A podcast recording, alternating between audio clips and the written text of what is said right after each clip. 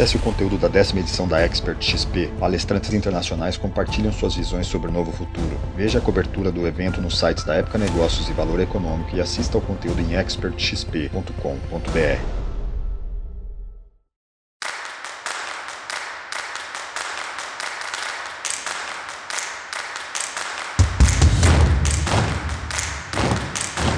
Editora Globo e Época Negócios apresentam Neg News, o podcast que analisa os temas mais quentes da nossa época.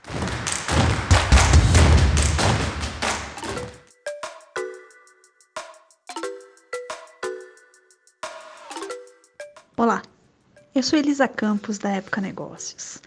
Hoje é quinta-feira, dia 23 de julho, e eu estou aqui acompanhada do repórter Renan Júlio. Esse é mais um episódio do podcast Neg News, uma série de reportagens especiais sobre a pandemia do novo coronavírus.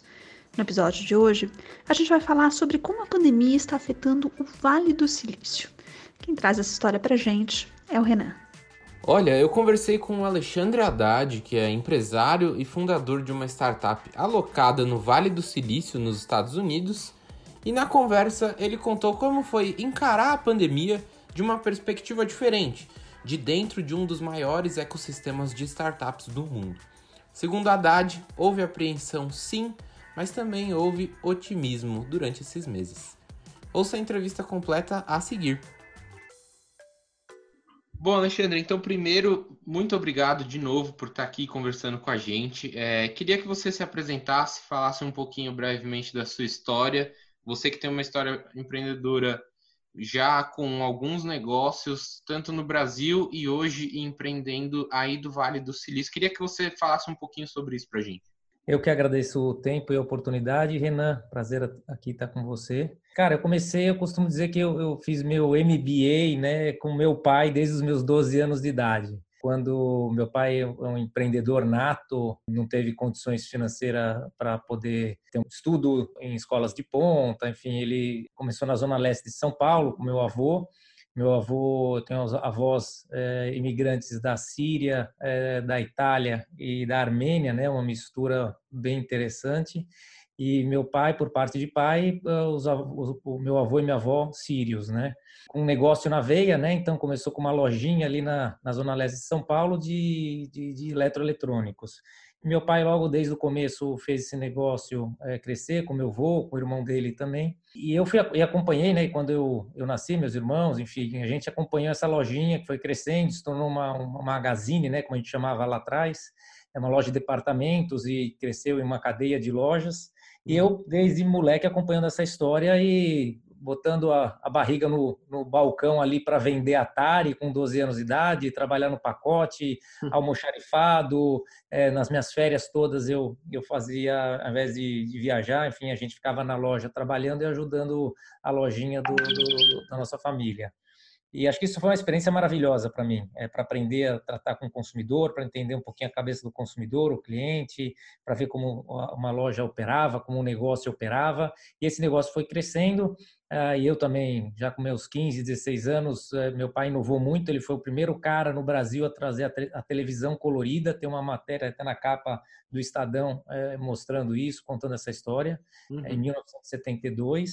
E ele sempre inovou, né? Uma coisa, uma das primeiras coisas que ele também eh, fez foi o consórcio, né? Consórcio tanto não não não só de carro, mas eletroeletrônicos. Eu trabalhei no consórcio como vendedor de consórcio, eu trabalhei como comprador fantasma, visitando as grandes lojas de departamento da época Map, em Arapuã, Gearonso, enfim, lojas que já não existem mais. E essa jornada desse, de aprender, né, de estar na rua, de estar conversando com, com os lojistas, é, foi muito interessante para mim, né? Eu tive a oportunidade realmente de aprender muita coisa. E essa, e essa empresa, essa, essa grande magazine acabou crescendo quando, em 1994, o Collor abriu é, para as importações, o meu pai montou uma indústria em Manaus, é, e essa indústria de televisores, videocassetes na época, e aí a gente, eu, meus irmãos, indo para Manaus eh, de forma constante e aí acompanhando a construção de uma indústria que teve 5% do mercado de televisores no Brasil. Ele fabricava marca própria e fabricava também marcas em OEM, né, de outras dos varejistas, como a, a televisão do Carrefour, a televisão é, do Walmart. E, enfim, é, e a gente, eu tive a oportunidade de aprender muito nessa jornada também. Ele me punha do lado de uma negociação, por exemplo, com a Flextronics americana ou com a Emerson Radio Corporation ou com a Daewoo coreana. Então ele, ele punha eu na sala de negociação e falava, cara, não fala nada, só escuta e uhum. de escutar e de ver como ele agia, de ver como as outras pessoas na reunião agiam, eu fui aprendendo muito. Então aí minha, minha, eu tive uma aula de empreendedorismo aí desde os meus 12 anos de idade, acompanhando essa história do meu pai, e decidi empreender com os meus 22 anos de idade, quando eu, eu voltei da Austrália, fui fazer um curso no mercado financeiro, é, e na época, com 22 anos, 21, né, acabando faculdade, era, era acho que o caminho mais curto e tinha aquela, aquela coisa do jovem, né, que é, pô, vou ganhar dinheiro, vou ganhar dinheiro no mercado financeiro, né? Uhum. Então, vou trabalhar numa mesa de operação, então é isso, em Nova York, no JP Morgan ou no Merrill Lynch, coisa do tipo, né? Aí fui fazer um curso na Austrália, depois desse curso de seis meses na, na, na Bolsa de Valores da Austrália, voltei, e falei pro meu pai, pô, agora eu vou por essa jornada, né? Até então eu trabalhava na empresa dele. Ele falou, claro, pô, vai nessa jornada. E aí ele falou, pô, enquanto você não se recoloca, tem um departamento gráfico aqui nosso, dá uma olhadinha lá e me dá uma ajuda lá, porque o negócio não tá, esse departamento não tá, não tá indo legal, acho que pô, os caras estão agindo de má fé lá dentro. E eu fui olhar, me acabei me apaixonando por aquele departamento gráfico, e aí começa a minha história empreendedora com a Arizona, uhum. que começou aí foi um na época não tinha essa palavra, né, um spin-off. Eu não sabia nem o que era isso, né? Ou seja, a gente separou realmente esse departamento gráfico da, da empresa dele, começou um novo negócio, né? E começou como uma gráfica e eu me apaixonei pelo negócio porque tinha, eu vi que tinha muita tecnologia envolvida nesse processo, muita inovação que podia ser feita. E fui para os Estados Unidos, vim para os Estados Unidos, para viajei para a Europa para entender, principalmente a Alemanha, né? Atender como entender como é que era esse mercado, o que tinha para fazer para poder inovar no Brasil, que é um, mercado muito envelhecido, né? ou seja, de empresas muito tradicionais e pouco profissionalizadas. E aí eu fui entender, estudar, e aí a gente teve, começa a história da Arizona, meu primeiro empreendimento, é, que foi há 22 anos atrás, né, em 1998, Uhum. E esse, com muita sorte, com muita gente competente, com muita ajuda de muitos profissionais maravilhosos, esse negócio deu muito certo. Dentro desse negócio, a gente fundou outras duas empresas, né, a Visto Tecnologia e a EISO do Brasil. A EISO a gente acabou vendendo, que é uma empresa, é uma empresa, a gente foi uma subsidiária de uma empresa japonesa e a gente acabou vendendo essa empresa. E a Arizona e a Visto continuam super fortes. É, a gente se tornou líder no mercado é, brasileiro na América Latina. Então a gráfica a gente acabou fechando, né? Logo depois de de quatro anos, porque a gente viu que não tinha, ou seja, ou seja, o mercado que estava envelhecendo, ou seja, o mundo digital surgindo, e a gente foi reinventando a Arizona várias vezes nessa jornada de 22 anos. Hoje ela é uma plataforma de tecnologia que atende as grandes marcas, uma Volkswagen, por exemplo, em 25 países, uhum. é, uma Natura, Boticário, enfim, grandes grandes marcas aí no Brasil, na América Latina, e uma uma produtora cross media. A gente produz conteúdo para todas as mídias, né? Então a gente já tem todas as grandes agências de propaganda, todos os grupos também produzindo o conteúdo, né? A agência, as, as marcas têm as ideias e a gente executa essas ideias é, operando, entregando essas campanhas é, digitais, é, com filme, foto, é, arquivos para materiais que vão ser impressos também, mas tudo dentro de uma plataforma de, de, tecnologia que orquestra toda essa produção, né? desde o processo do briefing, passando pelo processo de aprovação até a entrega em cada um dos canais, em cada uma das mídias. Né? Então, essa é um pouquinho da, da história da Arizona, que ela se tornou também, e obviamente se confunde com a minha história. Mas aí, aí há dois anos atrás, eu saí executivamente é, da Arizona, é, como eu ocupava a posição de CEO e optei por ir para o conselho e, e vir para os Estados Unidos. Eu tinha esse, muito, esse desejo também de empreender nos Estados Unidos, é, de, de, trabalhar com as novas tecnologias também. Eu estava ouvindo muito falar em AI, né, Artificial Intelligence, ou seja, Big Data e todas essas, essas buzzwords aí de, de tecnologia. E eu falei, pô, eu não quero ser espectador dessas tecnologias, eu quero beber da fonte que onde elas estão sendo inventadas, o que as pessoas estão, como elas estão aplicando essas tecnologias. E aí eu optei por vir com a minha família para o Vale do Silício, aqui em Palo, Palo Alto, é, para entender também como funciona esse ecossistema né, de, de empreendedorismo, porque tantos unicórnios, tantas empresas que fazem disrupção no mercado são criadas aqui, né? O que, que tem de mágico aqui? E aí, nessa jornada de dois anos, eu pude ver que tem de mágico é uma coisa muito simples, que é o ecossistema. Então, uhum. São todas as condições as mais favoráveis e melhores para que o empreendedor consiga realmente empreender e que e é o contrário que a gente não tem no Brasil, né? Então, desde a de regulamentação, desde um ecossistema de VCs, né, de fundos de investimento, é, profissionais e com essa, esse apetite para o risco, essa, essa, essa possibilidade de falhar, né? E falhar não é uma vergonha aqui como, como, muitas vezes no Brasil, em países latinos, né? Ou seja, o cara, a gente olha, né? O cara, o empreendedor lá fez um negócio, fracassou, daí você fala, ah, é o cara que fracassou, né? Fica um estigma até pro cara, é o cara que fracassou, fracassado, uma besteira isso, né? Porque acho que uh, quanto, quantos negócios dão certo e quantos negócios não dão certo? Né? Os que dão certo é, é a grande maioria, né? É, uhum é, os que não dão certo, né? A grande maioria, os que dão certo é a minoria. E é só tentando. E quando você não dá certo, você aprendeu um monte de coisa. No próximo, você não vai errar as coisas que você já errou no primeiro empreendimento, né? Então, e, e, aqui nos Estados Unidos é absolutamente normal. Ou seja, o investidor investe numa empresa, não deu certo, ele, o, o empreende, nesse empreendedor, né? E ele investe outra vez nesse mesmo empreendedor para o próximo negócio. Ele fala, pô, que bom, eu tô, tô diminuindo o meu risco. Ele já aprendeu um monte de coisa que ele não vai errar no próximo empreendimento. E continua investindo no, naquele empreendedor, né? Então, tem um ecossistema maravilhoso e, e eu optei também por começar um novo negócio aqui.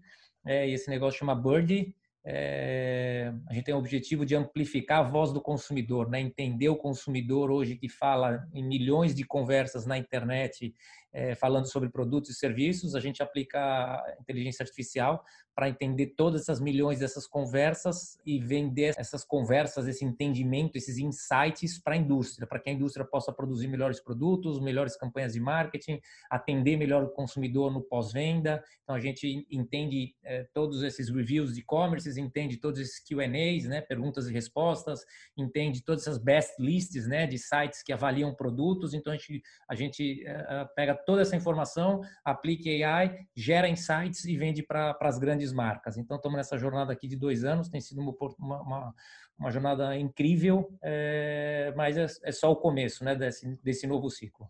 Legal, muito bacana. E aí, queria saber, dentro desse novo ciclo, Alexandre, como é que foi a chegada da pandemia aí no Vale do Silício? Como é que impactou esse mercado? Porque a gente tem ouvido muito sobre o Brasil e eu acho que é interessante ouvir a perspectiva de um empreendedor brasileiro em um ambiente diferente nesse momento. Como é que foi para você ver isso? Cara, é, primeiro, né, a gente teve, tem aqui um, um, Trump que não ajuda muito, né? É, é, e que no começo foi uma ele negando o tempo todo que ia ter um impacto grande, enfim, um discurso muito fora da realidade do que todos, todo mundo falava e todos os médicos falavam, e ele tentando trazer um outro discurso, é, que não foi bom, né? Mas, mas acho que as pessoas aqui respeitam muito, né? Então, é, óbvio, tem áreas que respeitam mais, tem áreas que respeitam menos, mas no geral tem, as pessoas respeitam muito. Então, principalmente aqui no Vale, cara, logo desde o começo tudo fechou, absolutamente tudo fechou, as pessoas usando máscara desde o começo, então é, isso foi, foi uma coisa muito legal de eu ver e acompanhar como, como a comunidade, né, e, e, e como, como as pessoas se falam aqui, como esse conceito de comunidade funciona, né, seja, hoje você tem um vizinho, se alguém fizer alguma coisa errada, a comunidade se volta contra esse vizinho porque não aceita isso, né? Ou seja, tem, tem essa questão muito forte aqui nessa, na cultura, né? Uhum. É óbvio que impactou, ou seja, você fa, a gente fala aí de 40 milhões de desempregados é, nos Estados Unidos, mas óbvio que é um jeito muito diferente do que o Brasil, né? Porque aqui o, o, o contratar e demitir é muito simples, né? Ou seja, você ganha por hora, então você não tem a, a burocracia, é, é, toda essa questão trabalhista que, que, existe no Brasil, né? Então que fica muito caro né, para você demitir, enfim, todo, todos é, ou, ou, até contratar, né? Toda essa amarração. Então aqui é muito mais mais fácil esse processo. Então, obviamente, as empresas logo foram demitindo muita gente porque perceberam que, obviamente, ia impactar muito o mercado. É, e que, e que, mas a, a, volta, né, o rebound, como a gente chama aqui, é, é, vai ser muito grande, né? Se a gente acredita que a, a, volta volta muito rápido, né? Ou seja, recontratar essas pessoas e o mercado voltar a crescer pós pós é, pandemia, é, o processo é muito rápido, que infelizmente no Brasil provavelmente vai ser muito diferente, né? Não vai ser um, um processo rápido, né? Uhum. É, já com uma economia tão fragilizada como a economia brasileira e aqui a gente tinha o pleno emprego, né? Ou seja, quase nada de desemprego, aí vieram esses 40 milhões agora, mas a, a contratação já começa a acontecer e isso vai ser um processo, no meu ponto de vista, muito acelerado. Então você tem a questão do respeito, né? Muito as pessoas respeitando muito, mas você tem um impacto na, na economia muito grande, no emprego muito grande. É, você tem um movimento de VCs, obviamente, diminuindo muito nesse período, né? Os investimentos na, na, nas empresas diminuíram, diminuíram muito nesse, nesse período.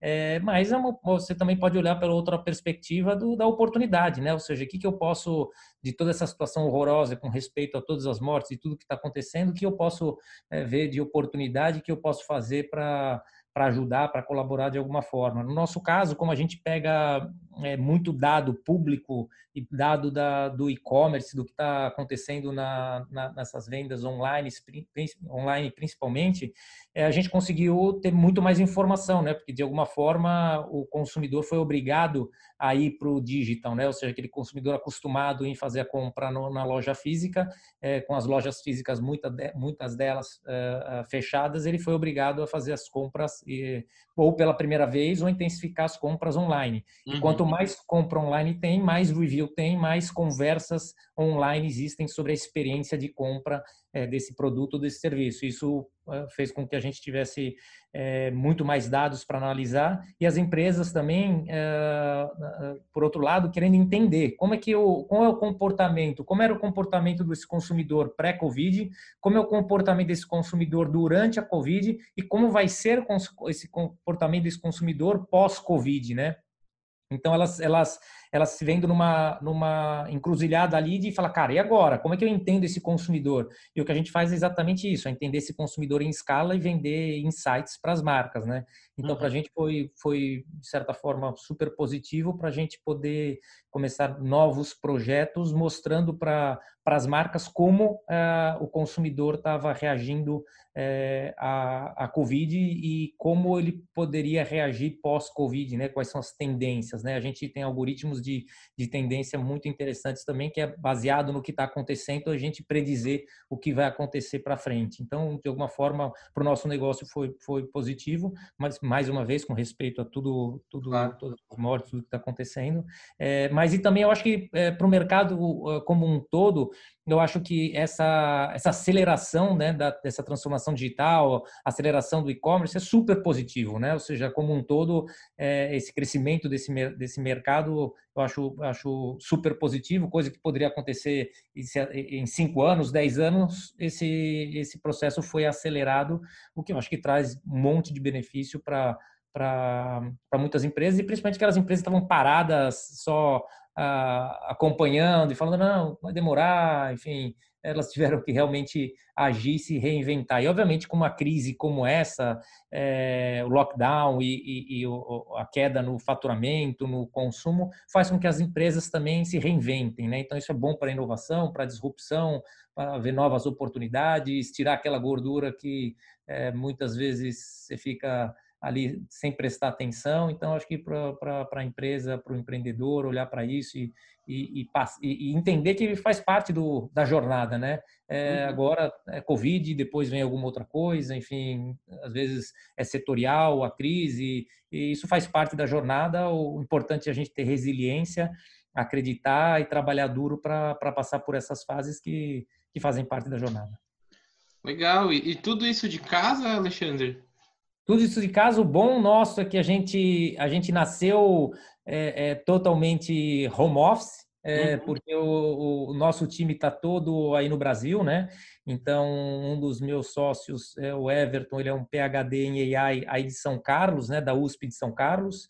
Uhum. É, então, a gente tem bastante gente aí em São Carlos, daí tem gente em Floripa, tem gente em Rio Claro, tem gente na Bahia, é, enfim, o nosso time é total remoto, né? Então, para a gente não teve muita diferença. A gente já estava acostumado com o trabalho remoto, mas uma, assim, como conceito nosso, né? Essa coisa de, de, de Brasil, do nosso time no Brasil, a nossa nosso sonho é sempre crescer o time no Brasil. Nosso sonho é, é, é, ajudar o ecossistema empreendedor no Brasil, né? Então essa experiência pequena e curta, mas de dois anos aqui no Vale, me trouxe muitos ensinamentos e me, me fez é, é, ter um sonho de, cara, eu quero ajudar o, o ecossistema é, de empreendedorismo no Brasil. Eu acredito que um país muda com duas coisas: educação e empreendedorismo.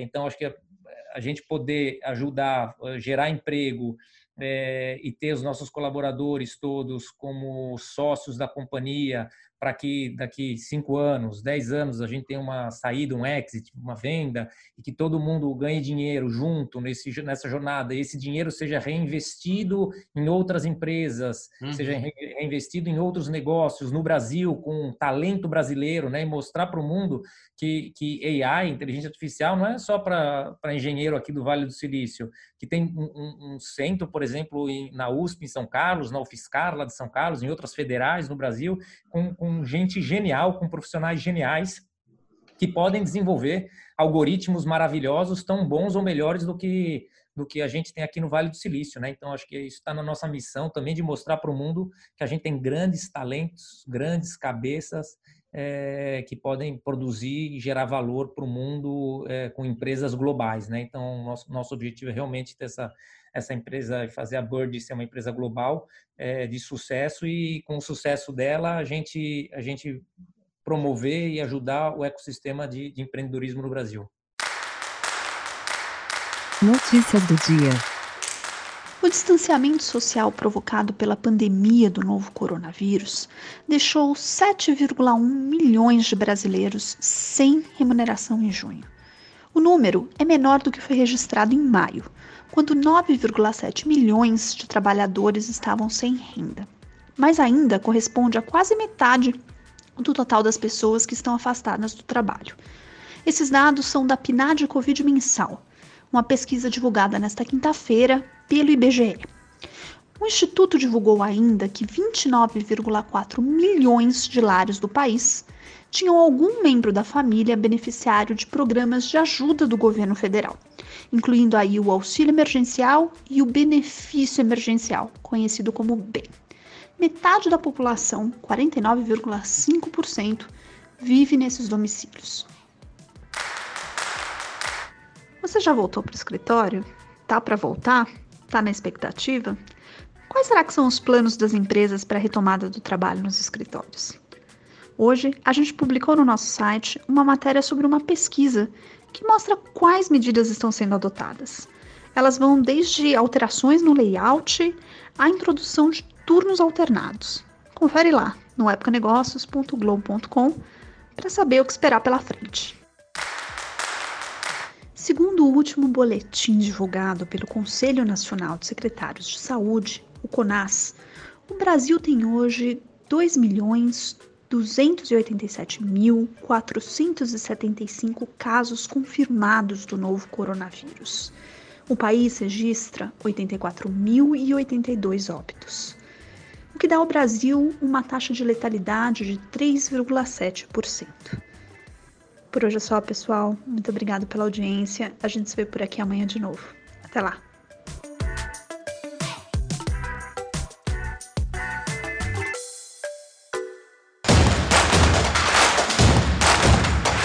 Esse podcast é um oferecimento de Época Negócios. Inspiração para inovar. Não deixe de conferir nossos outros podcasts. Presidente Entrevista Presidente. The Office e os negócios da nossa época. Ouça, acompanhe, compartilhe. Vamos fazer deste podcast o nosso ponto de encontro.